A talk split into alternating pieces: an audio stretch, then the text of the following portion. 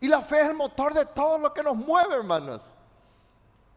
Y dice después, miren por favor, en los versículos 19, si en esta vida solamente esperamos en Cristo, somos los más dignos de conmiseración de todos los hombres. Mas ahora Cristo ha resucitado de los muertos, primicias de los que durmieron. Es hecho, si Cristo no hubiera resucitado, entonces todo hubiera sido en vano. Nosotros tampoco tendríamos esperanza. Seríamos como los budistas, como los musulmanes, seríamos como los que siguen a Confucio o con los que siguen a Buda, creen que todo termina por aquí. O creen en la reencarnación porque tienen que creer en algo, en el más allá. Pero gloria a Dios que nosotros tenemos la bendición de, que, de que Cristo es nuestra primicia. Cristo entró primero, venció a la muerte, agarró y le sacó al diablo. Eso está en la palabra de Dios en Apocalipsis. Fue y le sacó al diablo hasta las llaves del Hades, la llave. Ni el infierno le pertenece al diablo, imagínense. Ni el infierno le pertenece al diablo. Entonces, Cristo resucitó y lo primero que él hizo fue honrar a su equipo. ¿Cómo? Apareciéndoseles. Pero dice la palabra del Señor que de los once ya uno se había suicidado. ¿Quién era? Judas. ¿Verdad? No es que el Señor le mató, no, sino que Judas mismo se suicidó. Y dice la palabra del Señor que estaban solamente diez, uno de ellos faltó. ¿Quién era? Tomás. Y, vinieron los discípulos los nueve restantes y le dijeron a Tomás, mira Tomás, los diez restantes le dijeron a Tomás, Tomás, mira el Señor Jesús vino. No había redes sociales, no es que alguien hizo un selfie con Jesucristo, no, ahí le contaron y le dijeron, Jesucristo resucitó. Y Tomás dijo, yo no creo, yo sí no meto mi mano en sus heridas, en todo lo que es su mano, ahí a su costado y en sus pies, en esos tres lugares, yo no voy a creer. Y el Señor Jesús, que no quiere que ninguno se pierda, ¿cuánto dicen amén? Vuelve a aparecer. ¿Cuánto dicen amén? Vuelve a aparecer. ¿Por qué? Porque su anhelo es que nosotros entendamos que el mayor poder de la resurrección es restaurarnos, es salvarnos, es sanarnos, es tocarnos, es transformarnos. Entonces Jesús aparece otra vez en un día como hoy, porque a partir de ese momento los discípulos dejaron de congregarse y de exaltar el sábado y comenzaron a congregarse un primer día a la semana. Ya el Señor Jesús se apareció a ellos un primer día a la semana para recordar el día de victoria, de la resurrección, y ahora por segunda vez se le aparecía a sus discípulos un día como hoy. Y Él se aparece para restaurarle a sus discípulos.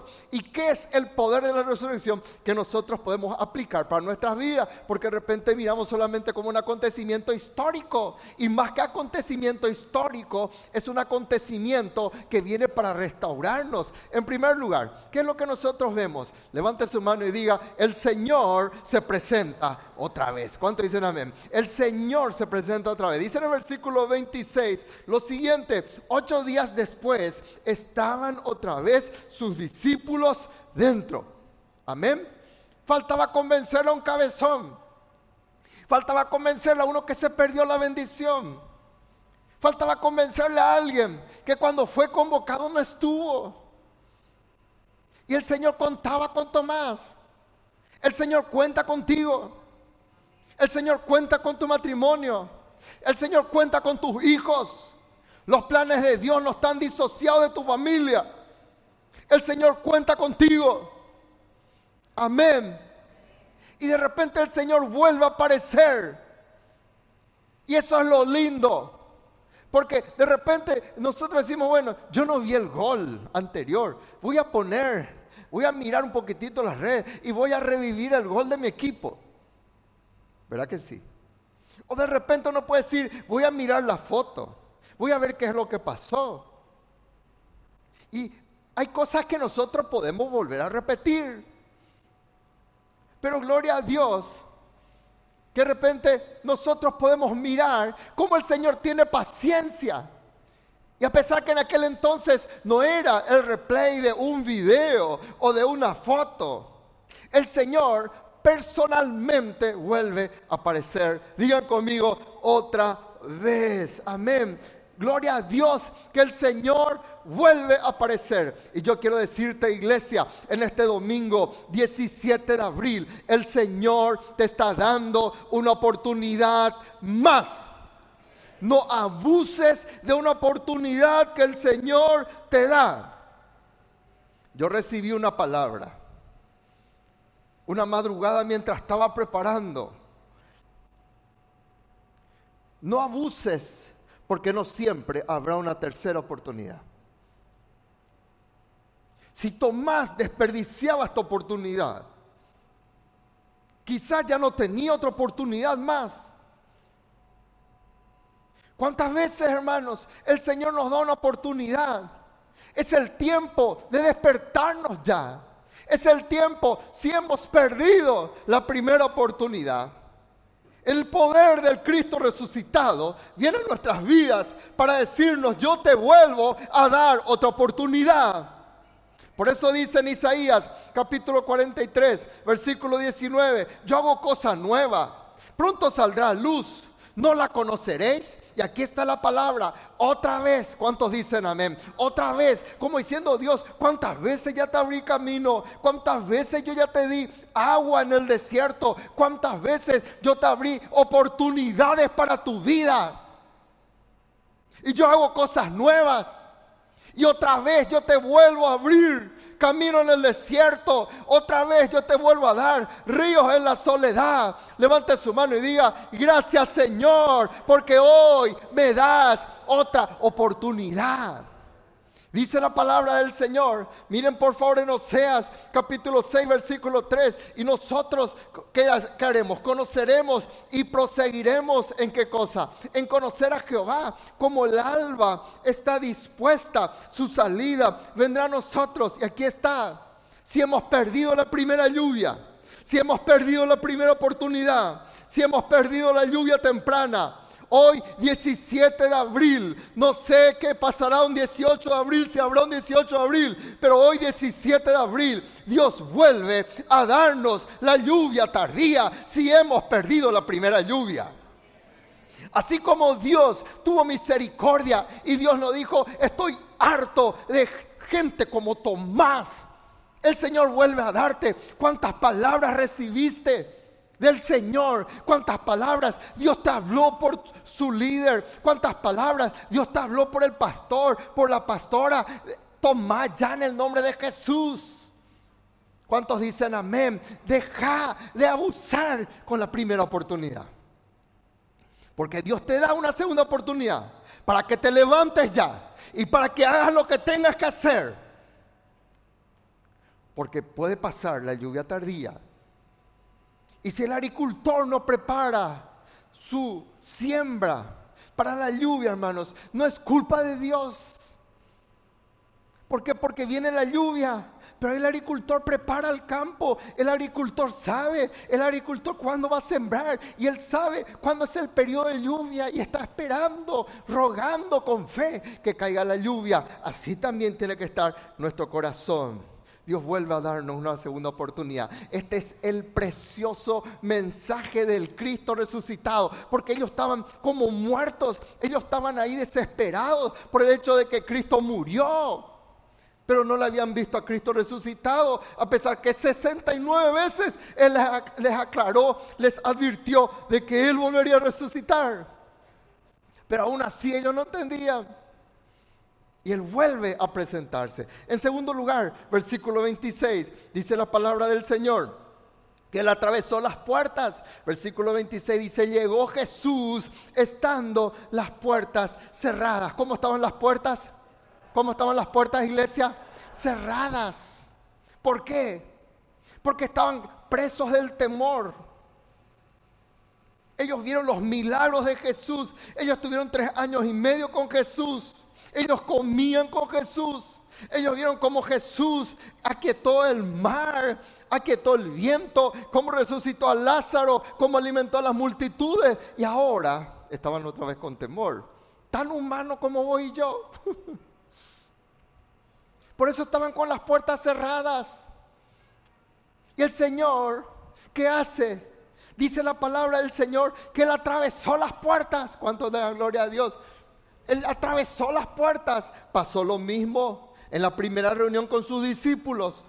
Y ahora volvió a hacer lo mismo. Las puertas estaban cerradas. No le estaban esperando a Jesucristo. Y el Señor aparece. Y estando las puertas cerradas, Él atraviesa con ese cuerpo, ya glorificado con ese cuerpo, también humano, porque Él se sentó y comió con ellos. Y Él atravesó las puertas. ¿Por qué? Porque para Él las puertas cerradas, ni ahí para Él. ¿Cuántos le dan gloria a Dios por ello? El Señor nos dice, que bárbaro, las puertas están cerradas. Cuando nosotros comenzamos tímidamente, y éramos nueve personas, las puertas estaban cerradas en la ciudad. Y nos decían, esto es tumba de pastores, acá nunca se levantó nada. Todo va a ser chiquitito. Somos un pequeño pueblo muy feliz, era nuestro cántico preferido en aquel entonces. Pero el Señor dice, no, no hay puertas cerradas. ¿Cuánto le dan gloria a Dios? Hoy el Señor quiere abrirnos las puertas. ¿Cuántos dicen amén? Para eso Cristo resucitó, porque las puertas estaban cerradas. Con la ley la puerta estaba cerrada. Ellos no eran salvos. Por eso Cristo tuvo que descender en esos tres días y volver a predicar a esos que murieron creyendo en Él, para sacarles de ese lugar. Porque la única salvación no era con machos cabríos, no son con tórtolas o palominos. Se fue y les sacó para trasladarles al lugar del paraíso sacarles de ese lugar en donde estaban con Abraham, el seno de Abraham, les sacó de ahí y les llevó en el paraíso.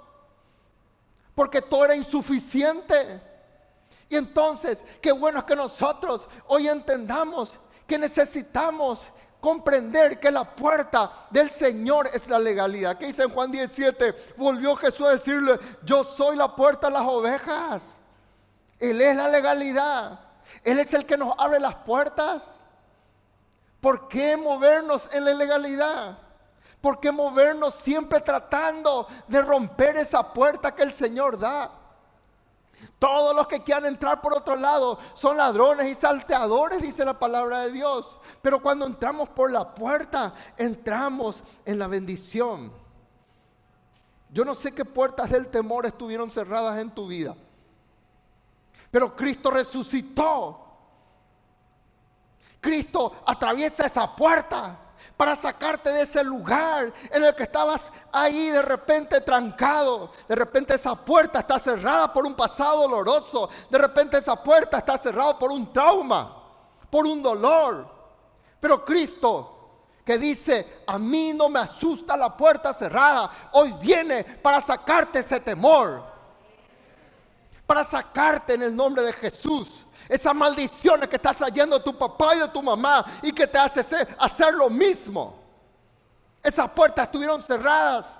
Pero el Cristo resucitado atraviesa esas puertas para liberarte de ese lugar. Miren lo que dice en Apocalipsis capítulo 4, versículo 1. Le dice a Juan, mira Juan, yo te abro una puerta en el cielo. ¿Cuántos reciben esta palabra? Dios te abre la puerta en el cielo. Lo que el diablo cerró, Dios dice, yo te abro para que seas libre. Es una puerta grande, es una puerta que Él atravesó, es una puerta que Él venció para que nosotros hoy seamos libres y entremos por esa puerta que es Jesucristo, para que esa puerta ya no esté cerrada, sino que esté abierta. Y dice la Biblia, una puerta abierta en el cielo. Y Dios te dice, subí acá conmigo.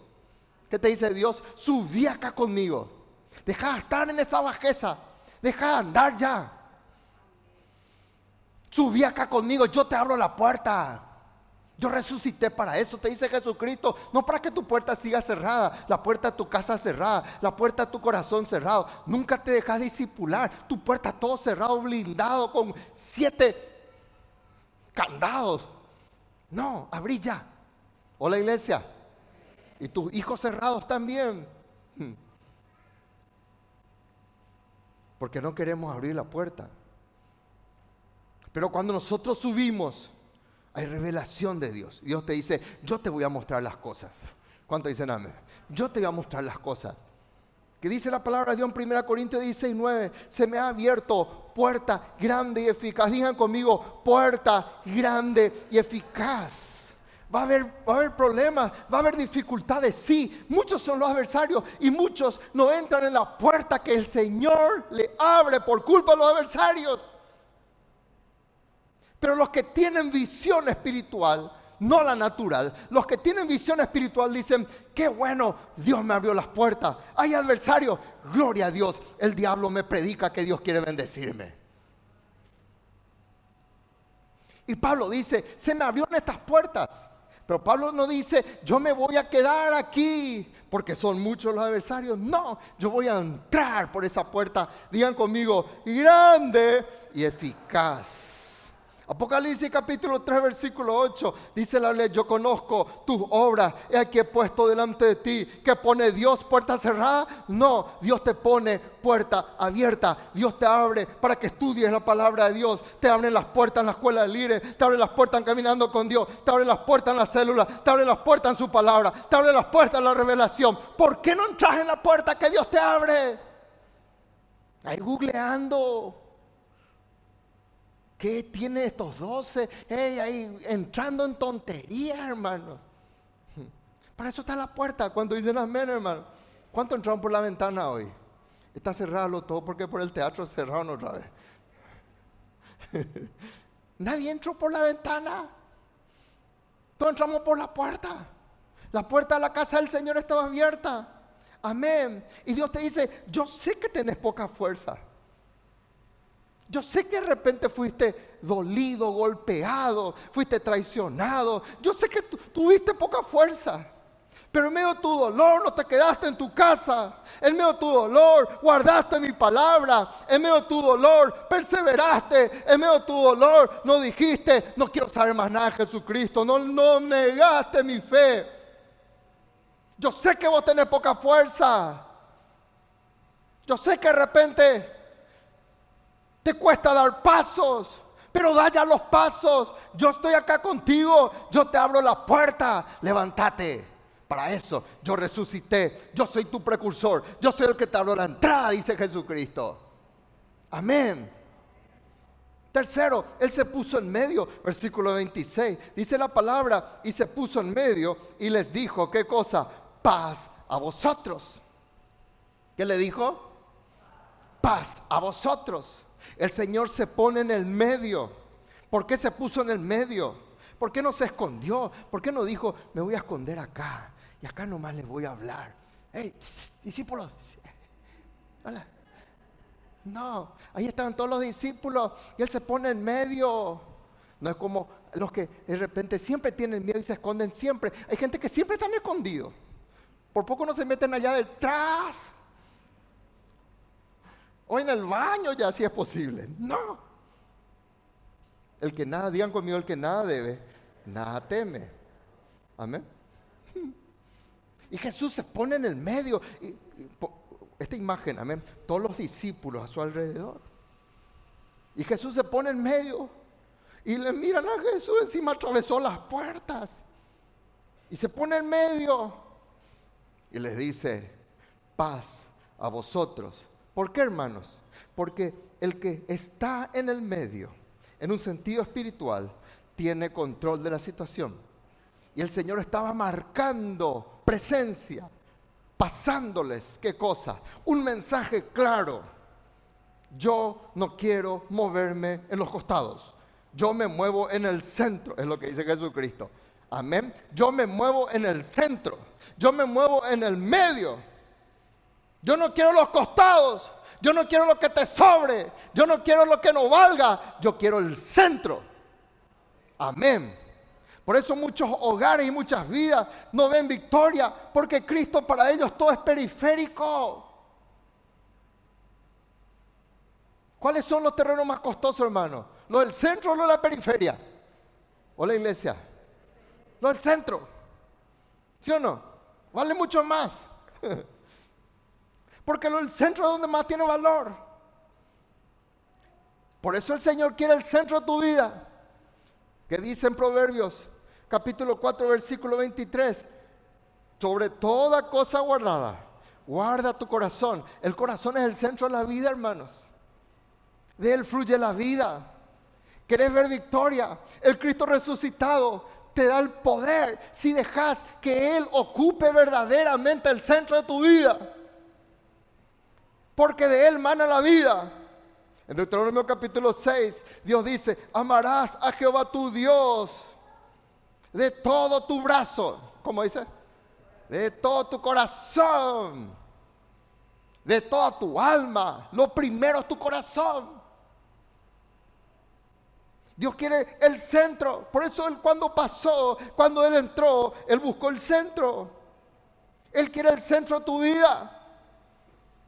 Y por eso los, los hijos ven eso. Los hijos ven y saben si papá y mamá le tienen a Cristo en el centro de su vida. O si una cosa acá y otra cosa allá.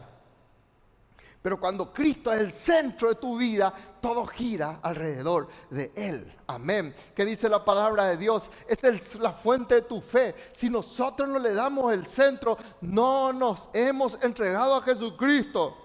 Es fácil ver si una persona es salva o no. Por eso dice el Señor que con el corazón se cree para justicia. Y cuando yo le tengo a Jesús con justicia en mi corazón, yo no me avergüenzo de hablar de Él. Yo no soy un James Bond espiritual, un agente secreto 007, yo no soy. Yo soy un embajador del Señor. ¿Cuánto dicen amén? Dios te llamó para que seas luz. ¿Por qué? Porque Él está en el centro. Entonces, con el corazón se cree. Y cuando Él, Él está en mi corazón, yo no me avergüenzo. Por eso el que no le confiesa a Jesucristo, no le tiene a Jesucristo en su vida. Es sencillo. Porque el que cree en el corazón confiesa para justicia. Dice la palabra de Dios que Dios te pide, Proverbio 23, 26, ¿qué es lo que Él te pide? Tu corazón. Algunos dicen, Él me pide mi plata. Él me pide mi tiempo. Él te pide tu corazón. Dame, hijo mío, ¿qué te pide Él? Tu corazón. Y miren tus ojos por mis caminos. Miren por favor este versículo. El corazón es reflejo del hombre. ¿Qué es el reflejo del hombre? El corazón, como en el agua, el rostro corresponde al rostro. Así el corazón del hombre al hombre. Lo que hay en su corazón es el hombre. Porque de la abundancia su corazón habla la boca. Acá dice la palabra de Dios que lo que nosotros verdaderamente tenemos, eso refleja, eso es lo que se ve, eso es lo si nosotros seguimos con temores, si seguimos con trauma, enfermos allí. Es porque ese es nuestro reflejo. Nuestro corazón necesita la presencia de que Cristo venga y se siente en el medio, se siente en el trono. Una advertencia que el Señor nos da. Miren lo que dice el Proverbio 28, 14. Bienaventurado el hombre que siempre teme a Dios, mas el que endurece su corazón caerá en el mal. No endurezcas tu corazón. Si ya se te habló, se te dijo, no endurezcas tu corazón. Amén o amén. Entonces, no cometamos el error de entregar lo tangencial ¿Se acuerdan de geometría? El círculo y una raya que tocaba el borde del círculo. ¿Cómo se llamaba eso? Tangente. No cometamos el error de darle lo tangencial a nuestro Dios. Démosle el centro de nuestra vida. Amén. Entonces, ¿qué es lo que cuando una persona vive en lo tangencial de Dios, viene y le dice al Señor, Señor, aproba mis planes?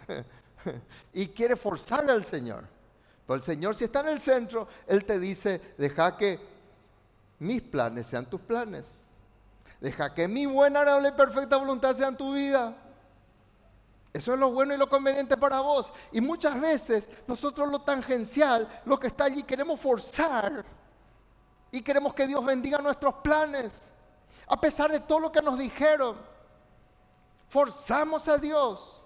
No, Levante su mano y diga, en el nombre de Jesús, yo voy a permitir que Él se siente en el centro de mi vida. Para eso Cristo resucitó. Amén. Y por último, hermanos, esto saqué de otro mensaje que me bendijo tanto en un momento compartir. Le dice a Tomás, versículo 27, ¿qué le dijo? mostrarme por favor, versículo 27. Pone aquí tu dedo. ¿Dónde? Acá en sus manos. Acerca tu mano, metele en mis costados, como diciendo, toca en este lugar donde me traspasó la lanza aquel soldado para cerciorarse de que yo verdaderamente había muerto. Toca. Y no seas incrédulo, sino creyente. Y Tomás, hermanos, metió sus dedos en ese lugar en donde estaban las heridas de Jesucristo. Y yo le dije al Señor, Señor, porque de repente uno mira estas películas de Hollywood, ¿verdad? Estos tipos Terminator y le dan un disparo, le entró a la bala y se cierra la herida. ¿Vieron alguna de esas películas? Y yo le dije al Señor, Señor, siendo vos Señor de señores, Rey de reyes, por quien subsiste y se sostiene todas las cosas, ¿qué te costaba cerrar tu herida? ¿Qué te costaba que todo estuviera bien? Que tu, tu piel sea como la de Naamán cuando fue restaurado de su lepra. Dice la Biblia que su piel era como la piel de un niño. ¿Qué te costaba, Señor? Hay personas que pagan millones de cirugía plástica para que no aparezcan una cicatriz. Pero el Señor le dice a Tomás, Tomás, mete tu dedo acá en mi cicatriz. Mete tu dedo acá en mi otra cicatriz. Mete tu dedo y toca mis pies en mi otra cicatriz. ¿Saben qué? Si no hay cicatriz, porque la cicatriz es un testimonio de que la herida fue sanada. ¿Cuántos dicen amén? La cicatriz es un testimonio de que la herida fue sanada. ¿Saben qué es lo más triste en la casa del Señor? Hijos del Señor que siempre vienen con sus heridas supurando. Siempre tienen sus heridas abiertas y nunca cicatrizan. No porque Dios no quiere, sino porque aman sus heridas abiertas. Hoy yo vengo con una linda noticia de parte del Señor. El poder del Cristo resucitado es para que dejes de supurar tus heridas, para que dejes de destilar dolores, para que dejes de destilar amarguras y podamos hacer una oración como lo hizo Jeremías. Jeremías le dijo al Señor, Señor, yo no quiero andar supurando, yo no quiero dar lástima, yo quiero que verdaderamente la gente vea mis cicatrices de victoria. La cicatriz es un testimonio que yo he vencido en Cristo la herida. Y ahí dice la Biblia, le dijo Jeremías, Señor, esa es la sinceridad del corazón, que le dice, sáname, sáname Jehová. ¿Y qué va a ocurrir? Digan conmigo, seré sano. ¿Cuánto dicen amén? Si, si dejamos que el Señor nos sane, el Señor promete seré sano. Si dejamos que Dios nos salve, la Biblia dice que vas a ser salvo. No es problema de Cristo, es problema de mi decisión. Yo puedo venir a la casa del Señor, seguir herido y seguir perdido. Pero si yo verdaderamente hago una oración como Jeremías, Señor, no quiero andar supurando heridas, quiero que vos me sanes y yo voy a ser sano. Yo quiero que me salves y yo voy a ser salvo porque no quiero seguir quejándome. Digan conmigo, yo quiero que vos seas mi alabanza. Díganle al Señor, yo quiero que vos seas mi alabanza. Salmo capítulo 6, versículo 2. Miren cómo oraba el salmista.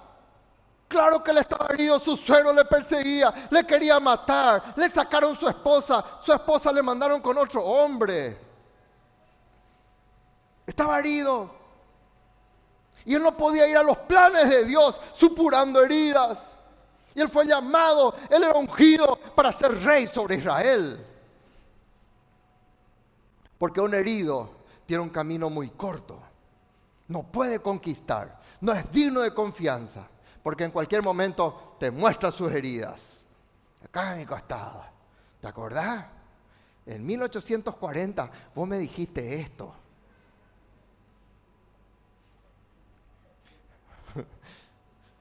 Ten misericordia, le dijo David. ¿Cuánto dicen amén? Ten misericordia, mío Jehová, porque estoy enfermo.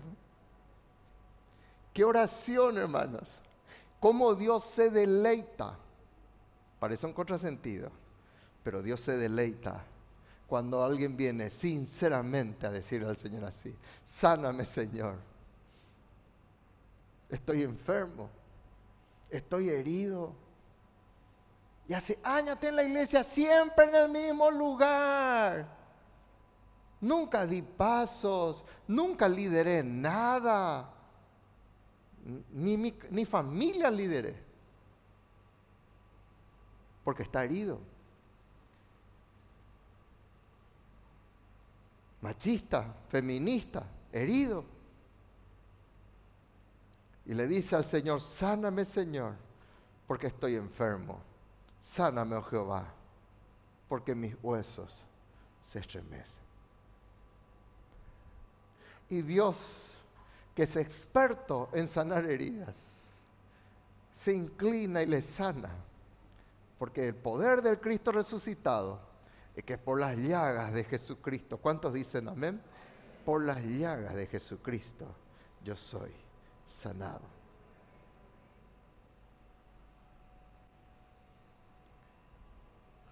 Que ya no sean heridas abiertas, que sean cicatrices. Y Pablo se iba por todos lados, hermanos. Y le decía, bueno, dejen de molestarme. Dejen de molestarme. ¿Y por qué, apóstol?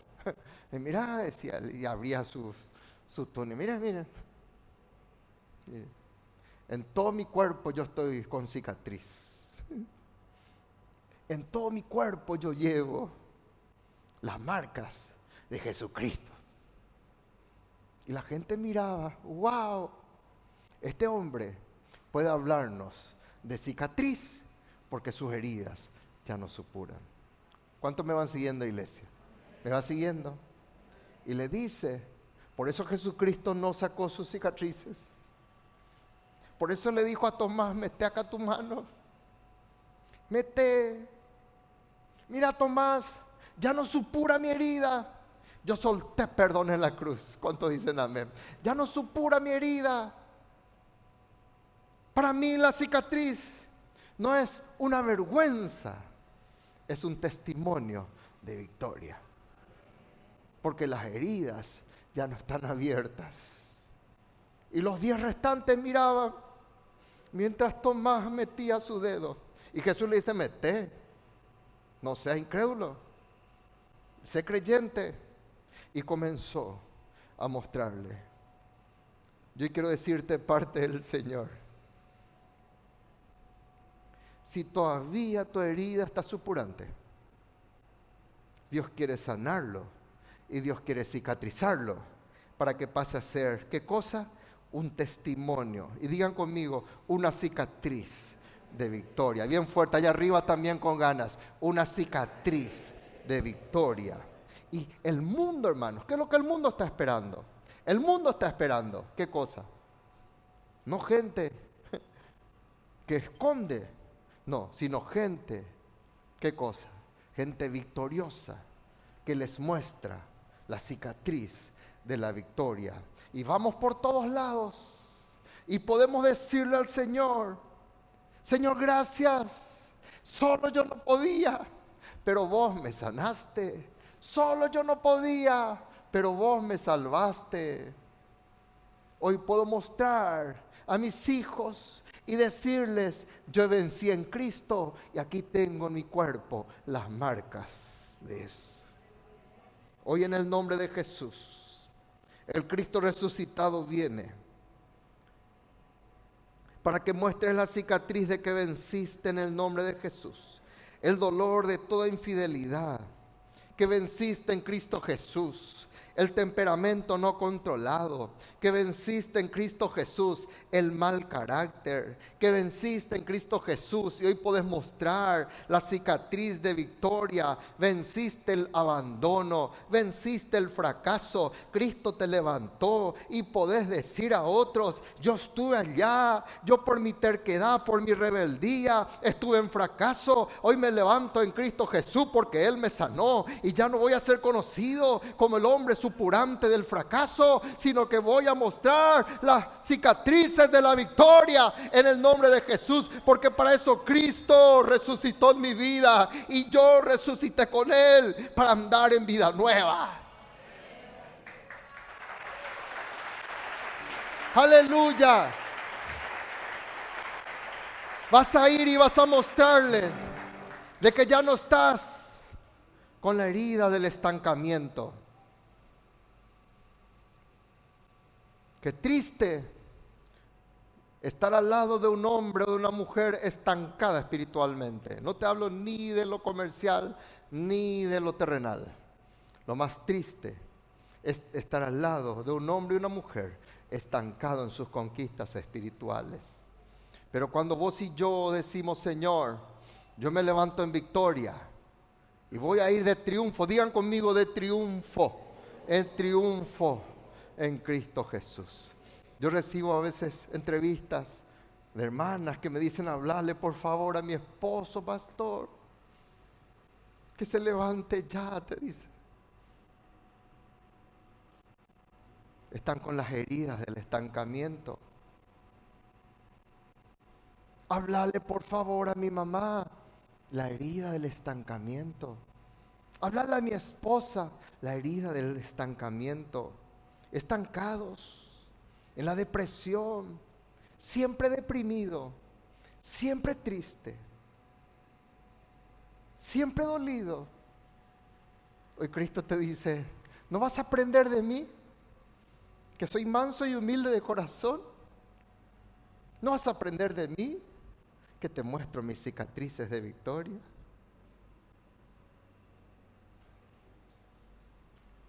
Aprende de mí Vas a ir por todos lados para mostrar que venciste la traición, que venciste la desilusión, que venciste tus vicios. Hoy el Señor viene a tu encuentro y Él te entiende. Él entiende tus cicatrices porque Él también las tiene. Y en el cielo habremos de verlo.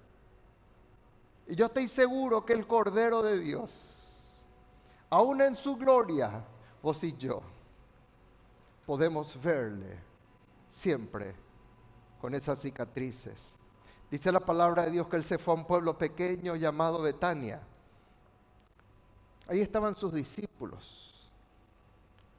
¿Y él iba a qué cosa? Él se iba a despedir para ascender a los cielos. Y él estaba diciendo, toda potestad me es dada en el cielo y en la tierra. Por tanto, id a ser discípulos. Y mientras él iba hablando, él iba subiendo. Y los discípulos le miraban y comenzaban a mirar mientras él ascendía a los cielos. Y el, el doctor Lucas, por algo es doctor, él recalcó esto. Dice la Biblia que él extendiendo sus manos los bendecía. ¿Cuál fue la última imagen que tuvieron los discípulos del Señor Jesús? Las cicatrices de sus manos. Y él alzaba sus manos y los bendecía. Aleluya. Manos sanadas Hoy tenemos que levantarnos. Levante su mano y diga, en el nombre de Jesús, mis manos van a estar sanas, mis manos van a estar sin cicatrices. Yo tengo manos libres para adorar al Señor. Haga así, haga así en el nombre de Jesús. Yo tengo manos libres para adorar al Señor. Mis manos están libres, sanas para accionar y para servir a Dios.